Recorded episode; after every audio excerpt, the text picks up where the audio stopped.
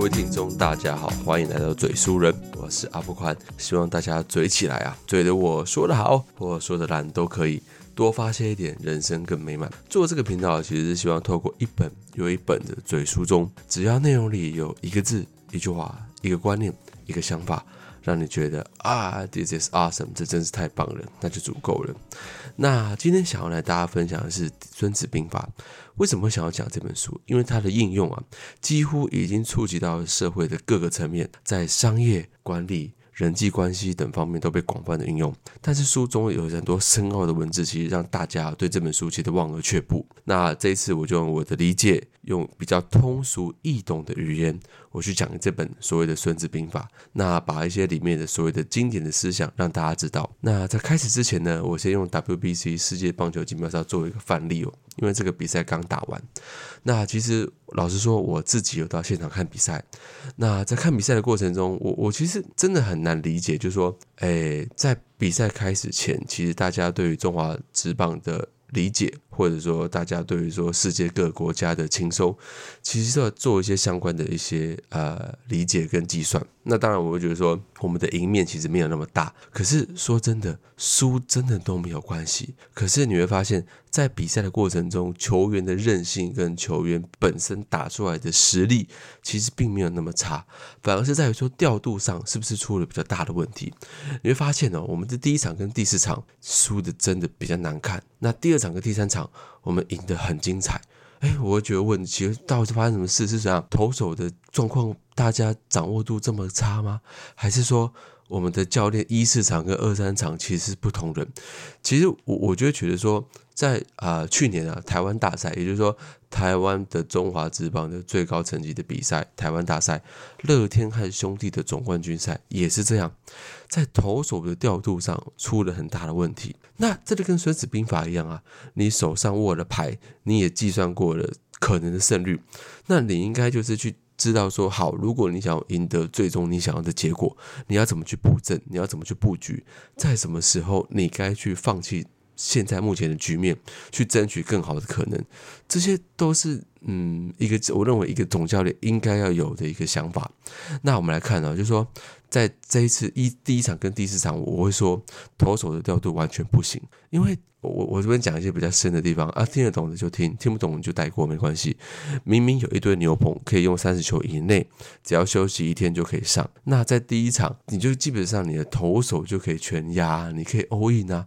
可是却不知道为什么的，硬要投个六十几球，然后再换换上了所谓的台湾的年轻新星。可是他们没有这样的经验，你马上要让他去拆炸弹，答案是什么？爆炸。答案就是爆炸。那你你会把一个最重要的第一场、最影响士气的第一场，用这样的方式去做一个呈现，你可以想象后来的比赛会有多难打。尽管第二场、第三场我们打得很好，可是那又怎么样？前面的失败有可能就会堆积成后面的成后面失败的结果，所以我会建议也是说，呃，我觉得在球员的训练上，我觉得一定有很多可以努力跟加强的空间。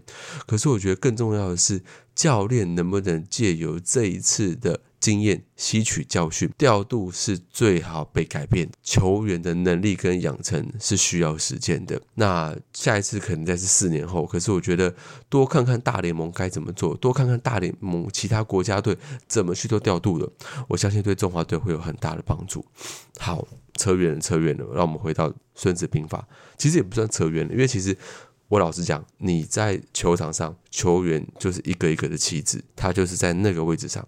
而我们有没有办法在这个过程中把球员放到正确的位置上，这一点就很重要。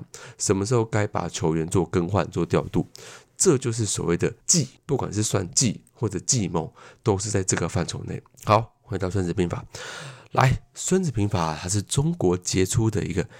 军事理论著作，在我们这个华人的世界里面啊，传统文化中，它占也非常重要的地位。它不是只是一本所谓的兵书，它是连国外的人都为之疯狂的一本书。那今天跟着阿布宽的解读，重新的视角，重新的思考，重新的切角，来去看看《孙子兵法》这一部全华人最杰出的军事。理论著作，OK，那我这边提出四个疑问呢。如果你有笔，你帮我把它记下来，四个哦。来，第一个，人呐，到底是怎么样去误解的《孙子兵法》的想法？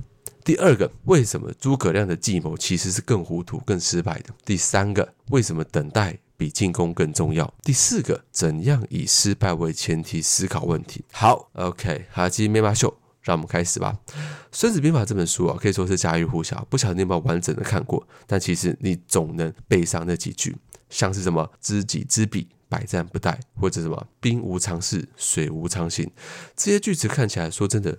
耳熟能详，但是说真的，你走进图书馆，你都会看到说。啊，《孙子兵法》它就占据一个角落，旁边可能会有各种学术或通俗的解读文物，例如说旁边放着什么《三十六计》啊、《厚黑学》啊这样的书，看起来是在翻说一些什么奇谋诡计的东西。不过事实上啊，《孙子兵法》这本书啊，它在中国它占有了极其重要的地位，因为它不是仅仅只是一本兵书，它的应用基本上已经应触及到了所谓的社会的各个层面，在商业管理、人际关系等方面都被广泛的应用。例如，美国著名的军是学校西点军校，他其实就把《孙子兵法》当做他们的教学参考书。像日本的松下电器的这个总裁松下幸之助，经营之神，他就把《孙子兵法》内化成了自己的企业文化。中国历代的。军事家其实他们都会把《孙子兵法》当做一个所谓的军事战略的理论依据。那《孙子兵法》到底是一本什么样的书？好，它写成的时期大概是在所谓的春秋的末期，到现在已经有两千五百多年了。它一本书总共三卷十三篇，总共才六千多个字，而作者就是春秋时期的将军孙武。这本书从成书以来啊，被历史上很多的名人解读。并且注释过，他也是第一个系统性的给注释的人，就是所谓的谁？三国时期的曹操。后来有很多的名家也注释过，流传到现在。而得到认历史认可的这种有注释的人啊，基本上总共有十一家，有曹操啊、杜牧啊、梅尧臣等等啊。你跟我说你都没听过，好，没关系，未来有机会的话，我把这些人一个一个的和大家做介绍，好吧？那基本上啊，针对《孙子兵法》，我会提出几个颠覆性的理解给大家听。为什么会讲颠覆性？就是因为你从文字上的解读，跟你看完整本书的解读，跟你出社会有的历练的解读是完全不一样的。所以今天老实说，我出过社会，我经历过的，老实说也不少。那我希望透过我的经验加我的解读，用比较超呃跳出常人思考的方式来跟大家解释《孙子兵法》里面的一些重要的观念。好，我总共会说三个部分来说明这本书的内容。第一个部分，《孙子兵法》它主要讲的就是所谓的以强胜弱，而不是以弱胜强。第二个部分，孙子啊，他认为很多时候等待就是最好的策略。第三个部分，他说凡事。都要以失败为前提进行思考。那下面我们就分别来解释这三个部分。来，第一部分哦，我们先看第一条，《孙子兵法》主要讲就是以强胜弱，而不是以弱胜强。提到兵法，我们第一反应都是用计，想办法用最少的人力、物力、财力来打败敌人。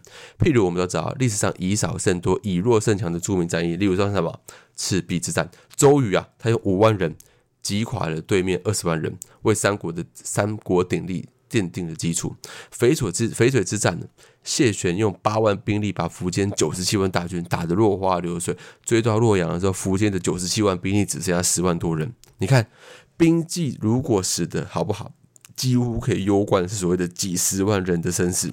所以《孙子兵法》开篇就讲的这个计，叫做史计，开始的史，计谋的计，史记篇。那这个计怎么解释的？过去我们听过所谓的三十六计啊、缓兵之计啊，这里的计和《孙子兵法》里的计又是怎么一回事？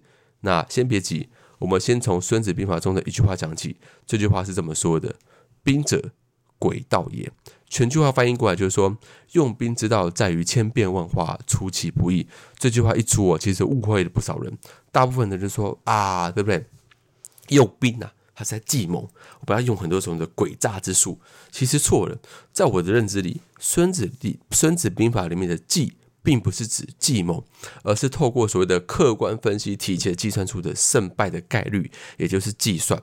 来喽，计谋跟计算它的差别，我后面会好好的来介绍这两件事情。但是你先记起来，《孙子兵法》里的计，不是指计谋。而是指计算。所以孙子本身的本意也并不是要我们啊多用一些计谋啊，用小聪明啊，打到所谓的以弱胜强，而是提倡说，在开战前我们先多计算，用概率的分析定胜负，赢的几率大我们就打。赢的几率小，我们就别劳民伤财了，就不打了。所以《孙子兵法》中啊，在原文中有提到这个观点，就是说：“兵者，国之大事，死生之地，存亡之道，不可不察也。”也就是说，军事是国家的大事，是人民关天的事，不能轻举妄动，一定要仔细审查。这句话就是孙子在倡导人对于战争，他是要。敬畏之心的，要评估所有各种因素，发现自己已经占据了绝对的优势，非常非常强大了，你已经必胜无疑，这时候才可以开战。所以《孙子兵法》的核心思想是什么？以强胜弱，而不是以弱胜强。这个核心思想可能跟我们过去的认知有一点不一样。过去我们最常听到的是什么？哇，这个诸葛亮对不对？空城计、草船借箭，各种计谋取得胜利。啊，现在呢？大公司跟小公司之间的竞争博弈，很多的 CEO 也都是借由诸葛亮的权益呃权益计谋啊，学会去什么样以小博大。更甚至，我有看过一本书叫什么《柔道战略》，整本书都在讲，就是在我们企业中，小公司如何利用计战胜大公司。不过我这边要强调啊，接下来大家听清楚哦，诸葛亮的计并不是《孙子兵法》里强调的计，《孙子兵法》里强调的计叫做五事七计。并不是诸葛亮的计谋之计。什么叫五事七计？诸葛呃，《孙子兵法》其实提出的是说，我们自己和对手的衡量指标。五事是什么？道、天地、将法，分别指什么？政治、天时、地利，我们将帅的本身的素质，还有我们军事的体制。什么是七计？也就是说，我们要问七个自己的问题：这次的出兵合不合道义？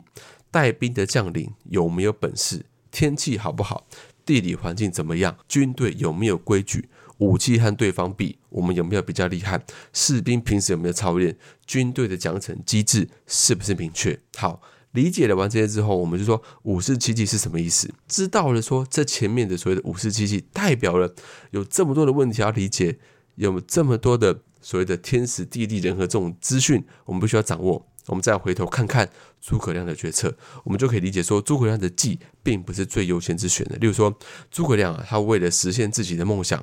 六出祁山，北伐曹魏，对不对？掏空了哇，蜀国的战力，可是最后没有获得任何实质性的战果，反而怎么样？加速了蜀国的灭亡过程。哎，说真的，冒了这么大的风险去打仗，这在兵法上就是对怎样战争没有所谓的敬畏之心。我刚刚有没有强调，你一定要对战争有敬畏之心？因为今天你任何的一个决策，影响就是几十万人的性命，所以你一定要好好的理解，我们是不是占据了绝对的优势？那你说，哎，诸葛亮他是不是个叛徒，对不对？也不是，他是一个非常谨慎的人，他不会去打所谓的没有把握之仗，所以一看不行撤军。所以我认为，那那那你如果说今天对不对，都已经到战场上了，然后呢，才发现说啊会输，赶快撤兵，那当初当初干嘛要发兵？所以诸葛亮的计是计的糊涂啊，他用了所谓的计谋，这在计算上确实漏了几步。那孙子兵法里有提到一点，叫做“故善战者之胜也”。吴志明，无勇功，这什么意思？就是说，真正会打仗的人，他的攻击啊，其实看起来很平凡啊，根本根本没有什么惊心动魄、曲折离奇的故事，都是靠自己的实力直接怎么样碾压对手。这也是曾国藩讲的“结硬寨，打呆仗”，就是我们今天就是把债哦硬硬把结得很牢固，结得很好。那打呆仗，说真的，每一场战就呆呆的派兵上去碾压对手。结束比赛，所以真正的开战其实是平淡无奇、没有故事的。为什么？因为开战前胜负就已经分出来了。所以我认为《孙子兵法》讲求其实不战，主张啊，他是在战斗中要以强胜弱，在开战前就决定胜负，而不是用那种所谓的奇谋诡计来以弱胜强的那种戏剧性的游戏。在现实生活中啊，戏剧性的结局其实就那几场，其他的你问我啊，为为什么对不对？阿布宽为什么不有名？我要说的是，不是不有名，而是戏剧性的就那几场。其他的早就被碾压过去了，所以我强调对自己的决策一定要有敬畏心，确认自己处在的绝对优势下再行动，这就是《孙子兵法》教给我们的硬道理。前面说的第一点，《孙子兵法》就是强调什么？来，以强胜弱，而不是以弱胜强。接下来我们讲第二点，等待很多时候都是最好的选择。来，先说个小故事。日本啊，在战国时代有三个英雄，有织田信长。丰臣秀吉，还有德川家康啊。你跟我说这三个你只有听过不认识，嗯，没有关系，我未来未来我找个机会，我准备好这三个的所谓的他们交织的故事，还有日本的所谓的战国时代，好好来跟大家讲解一下。那有一天啊，这三个人啊一起遛鸟，结果啊这三只鸟怎么都不叫，怎么办？织田信长说什么？他说不然就把它杀了，看他叫不叫。对不对啊？丰臣秀吉说什么？他说不用杀，啊，就给点奖励，不然就给点惩罚，这样肯定会叫的。最后问了德川家康，他有什么好办法？德川家康就悠悠的说：“什么都不用做，等着就行了。它是一只鸟，早晚会叫的。当然了，这是后人编出来一个小故事，但说明了一个道理，就是等待有时候就是最好的选择。三个人里面。”德川家康不一定是最勇猛、最强悍的那一个，但他是最有耐心、最能等的人。结果怎么样？德川家康活的时间最长，最终统一了日本。而且你去理解一下这件事，就是说，其实织田信长那时候已经占据了最大、最有利的优势，但最后他还是败给了德川家康。虽然你会说啊，如果没有明治光秀的叛叛变，对不对？那德川家康是不是就不会有这样的势力？可是这些都是马后炮。如果德川，如果织田信长当初没有下一个错误的判断，没有引起下面的人的公愤，他们会想要做这件事吗？不会。所以一连串所有的事情都是取决于说你每一个做的细节，你怎么去处理好你的军事关系，影响了最终的结果。好，我们继续。古代欧洲著名的所谓的军事统帅汉尼拔曾经说过一句话：“进攻就是最好的防守。”意思是说，在进攻中寻找机会，让敌人没有喘息的时间。但是，我认为《孙子兵法》很多内容都体现了所谓的等待的重要性。很多时候，等待比进攻更重要。譬如啊，孙子说：“习之善战者，先为不可胜，以待敌之可胜。不可胜在己，可胜在敌。故善战者，能为不可胜。”不能使敌之必可胜，故曰胜可知而不可为。好，这句话很长哦，我相信大家听完就觉啊，你写的公三小。其实啊，这句话很长很绕，可意思其实很简单，就是说古代啊，善于打仗的人都是先把自己管好，把自己防守的严严实实的，摆出一个不可战胜的形，然后再等待时机攻击敌人，就像打棒球、打棒球一样。为什么我要锁定球种？一个投手能投出的球，就是在这个好球带，在这个框框内，那我们就是锁定好。我们要打的球种，例如说，我今天站上来，我知道这个投手能投什么声卡曲球、变化之球，我锁定就是声卡的内侧速球，还有我们外角的需求，我就只。锁定这三种球路，其他的我全部放掉。所以今天我说真的，我能不能被打败是我的事，投手投出来球能不能被我打到是他的事。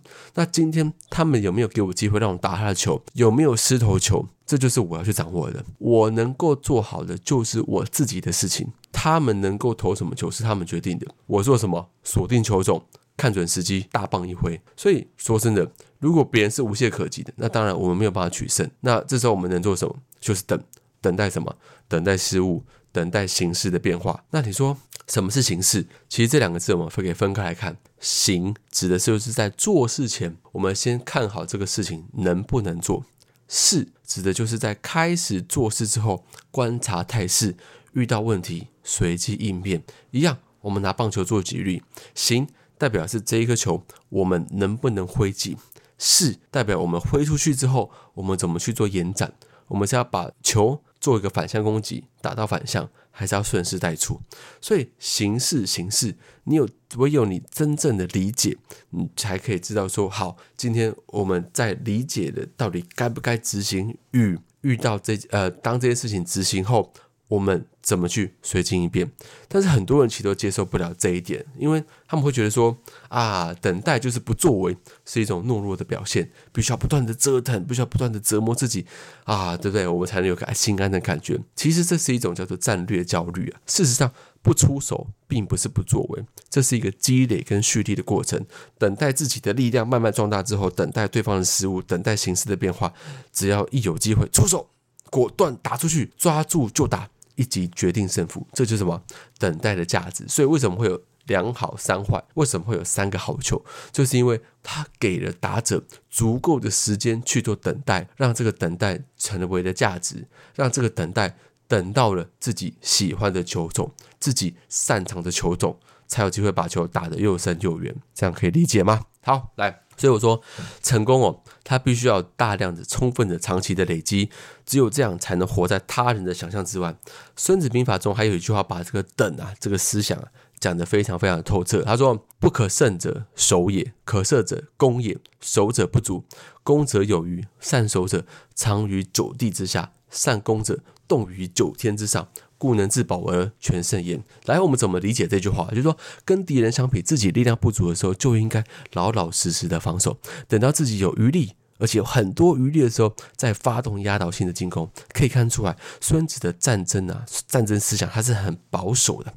战争不能轻易打响，没有绝对把握的时候，绝对不会贸然出局，而是要累积自己的力量。等到有十足把握的时候再出手，其实就要不但体现了《孙子兵法》提倡防守、提倡等待的思想，还有一个思想就是保全。不光要保全自己，更要保全全城的物资，还要保全敌人。最好连敌方的人都不要杀。最好的方式就是怎么样壮大自己的声势，对不对？敌人一看到我们，哇，铺天盖地的战斗力，他们的战斗意志瓦解，放下武器投降，投靠我们，那我们军队就会更加强大。而这就是所谓的不战而屈人之兵。所以孙子认为啊，他说胜利不只是手段，啊，不不，对不起，胜利只是手段，不是目的。战争的目的是什么？就是降服敌人，实现安定。也就是说，打几场那种战斗赢啊是没有意义的。最好的方法就是用绝对的优势，一次性的解决敌人，让敌人丧失战斗意志，这才算怎么样？真正赢得了战争。所以这句“善守者藏于九地之下”，意思就是说啊，你不要以为啊，防守等待是没有价值的，在战斗中积累自己的实力。不做无意义的消耗，用绝对的实力保全自己，保全敌人，这才是最高的战斗境界。那对于企业经理来说，一样啊，你在自己的领域啊精耕细作就是守，跑去其他的领域拓展业务就是攻。就个人而言，行行出状元，每一个专业里坚持五年成专家，不五年成专家，十年成权威，这也是守，守得住一个领域。守得住一个位置，那就是能活在他人想象之外。什么叫做善攻者动于九天之上？也就是说，你在攻击别人的时候，对方是没有任何还手的余地。九天之上是什么意思？就是说，你看对方不在一个层次，不在一个维度，不在一个战场，动于九天之上的人，根本没有觉得自己和谁竞争。只有那些啊，被他带起的风刮倒的人。自己觉得自己的东西被别人抢走了，所以善于等待，善于累积，等到时光时机来的时候，横空出世，人人都看你是在九天之上。这时候别人想学你，别人哪里学得来啊？他是要怎么样做时光机，是不是？回到二年前，重新开始学习，重新开始等待。他们看得到不是你成功的原因，这些原因我老实讲，可能只有成功的人自己知道，那就是等待带给你的竞争力。所以前面说的第二点，孙子认为。大多数的情况下，等待就是最好的战略。做大事的人要耐得住寂寞，寻找正确的时机出动，才能立于不败之地。所以从这里看，说孙子做事非常谨慎的。这种谨慎，也就是整本书的一个主要基调。孙子自始至终都在强调，做任何事之前都要考虑三个因素。首先要考虑的就是风险，其次是代价。然后再是什么利益？好，第三个部分，孙子强调做所有的事怎么样，都要以失败为前提进行思考。来，开干之前先想清楚，如果失败了。怎么办？这样我们通常做事的思路不一样。通常我们长辈、我们的大人都教我们什么？做事都是以成功为前提进行思考。大家都是往这个方向，是把事情做成、做成功的。所以整个过程都在围绕着如何成功展开。那你会说，哎，这很正常啊，这就是大学，这就是老师，这就是家长教给我们的知识，对不对？不教我们成功，难道要教我们失败吗？那阿波宽认为哦。孙子兵法的出发点，并不是真的以成功为前提去思考的，而是以失败为前提。假如孙子今天做一件事，他会假设这一件事情失败了会怎么样，然后把所有的思考、分析、判断、谋划、策略，都围绕着如何。避免失败，减少代价而展开，先让自己处在一个所谓的不败之地，再想办法取得成功。从《孙子兵法》这本书的结构内容可以看出来，就是说，第一篇《史记》篇讲的是评估风险，第二篇《作战篇》讲的是费用的计算、资源的保障，处处都是以失败为前提。进行思考的。书中有一句话是这么说的：“凡用兵之法，此此呃，逞之千尺，隔层千层，带甲十万，千里溃粮，则内外之兵，宾客之用，娇妻之财，车甲之奉，日费千金，然后十万之吃，举矣。”意思就是说，我知道这个真的很长，我真的懂，我真的懂啊！听我讲，听我讲，意思就是说，要出十万兵啊！我今天要把所有的花费算得清清楚楚，这里不算清楚就出兵，很容易失败，还不如不要出兵。尤其是里面最后那几句话：“千里馈粮”，我们得给前线的部队运粮食。在古时候，运粮食可不是一件小事情。假如你要远征敌人，出车时怎么样？对吧？出发时 就是十车粮食，运到前线只能给两车，对不对？为什么？因为前面有四，在这过程中四车就被粮食的部队给吃掉了，还有四车也不能吃，是因为怎么样？这些人运过去之后，有四车留着人在路上回家吃，所以这个送达率都算高的。基本上啊，千里之外运粮食还需要二十，也就是基本上叫做二十人养一个人，二十人的口粮去。运一个士兵的口粮，你会发现它的消耗有多大，再加上其他所谓的车甲器械的费用，都是成本，都是钱。所以你看哦，孙子他在做一件事的时候非常务实，他反复的算账，强调战争很贵，人很贵，马很贵，粮食很贵，战争。超级贵，最好怎么样？不要打，要打赢也要算账，看划不来的划划划不划得来。打赢了杀敌一千，自损八百，不一定有好处啊。打输了，国家莫破，呃，国破家亡，命也没有了，更是得不偿失。所以君子并不认为自己是个军人，就鼓励说：哇，对不对？大家使劲的打，拼命的打，在决定要不要打仗时，他会仔细的算账。去权衡利弊，所有的假设都是以避免失败为前提，而不是以取得成功为前提。所以阿布宽认为哦，经营公司和打仗一样，要以失败为前提进行思考。为什么有的人创业能够专注深耕一个领域，十年如一日，十年如一日，二十年磨一剑，最终成为行业的领袖？而有些人投东一头西一头，今天干这啊，明天干那，最后沦为一个什么创业失败的专业户？背后原因是什么？其实就是思维模式的差异。前者不一定有大智慧，但他是一个以失败为前提的思考者。你跟他说什么，他都觉得是风险。首先先假设干不成，然后逼自己到绝境之后去设法应对所谓的。风险的策略，最后他成为了集大成者。那后一种人呢？他是成功前提的思考者，听什么都是机会，都是不能错过千载难逢的机会。因为害怕错过，所以什么都没得到，一直在创业的浪潮中翻滚，也不见起色。所以很多人说：“哇，连续的成呃，连续的企业创业家，对不对？”你听到你要笑吗？你要笑啊！人家觉得说：“干他一定是个失败的人。”真的，专注最重要。书中还有句话，他说。故不尽用兵之者害也，则不能尽之用兵之利也。什么意思？不完全理解用兵的害处，就不能知道它的好处。做事最好先考虑失败，再去想会得到什么好处。就像我们现在创业一样啊，创业跟打仗很相似，都是九死一生的事情。有时候啊，打仗的胜算还比创业低十百倍，因为打仗就是两方打，不是你胜就是我胜。啊，创业。的，经营公司不是啊？你以为你在和竞争对手打，其实都是在和所谓的市场的变化打。市场环境本来就没有义务要帮助创业者，所以在创业的时候，先能避害，才能趋利。因为利益今天没有了，明天可能还有，但是致命的伤害却可能害我们怎么样？输掉老本，彻底出局。所以避害比趋利重要的多。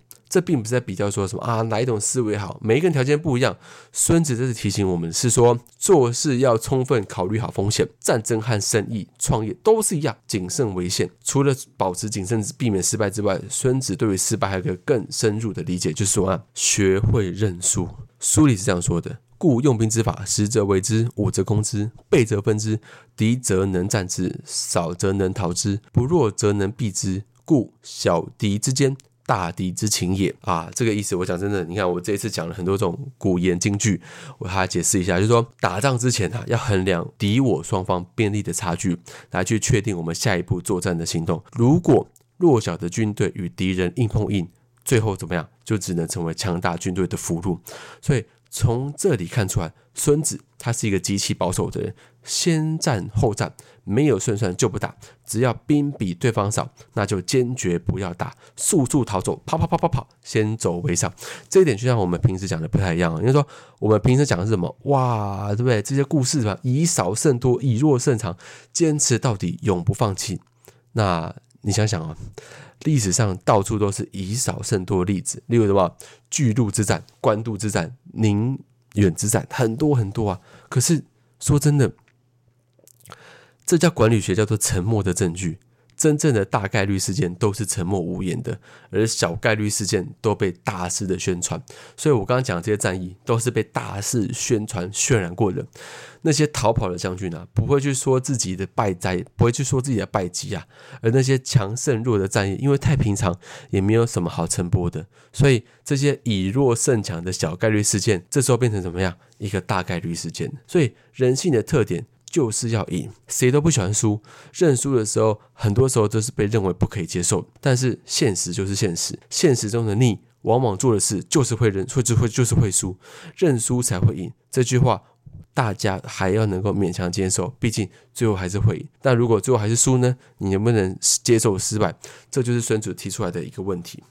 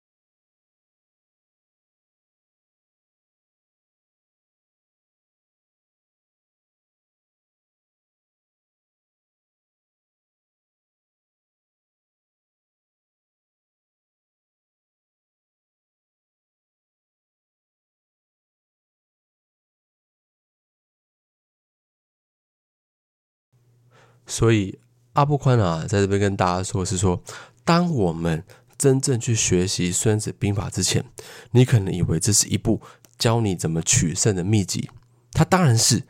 但是如果你在兵法中学习的接受失败，才算是真正的看懂了这本书。好，总结啊，回顾一下这本书，我们说了三个观念。第一个，《孙子兵法》主要是在讲以强胜弱。而不是以弱胜强，这是对自己的决策抱有敬畏心，确定自己处在绝对优势下再行动，这是孙子兵法教给我们的硬道理。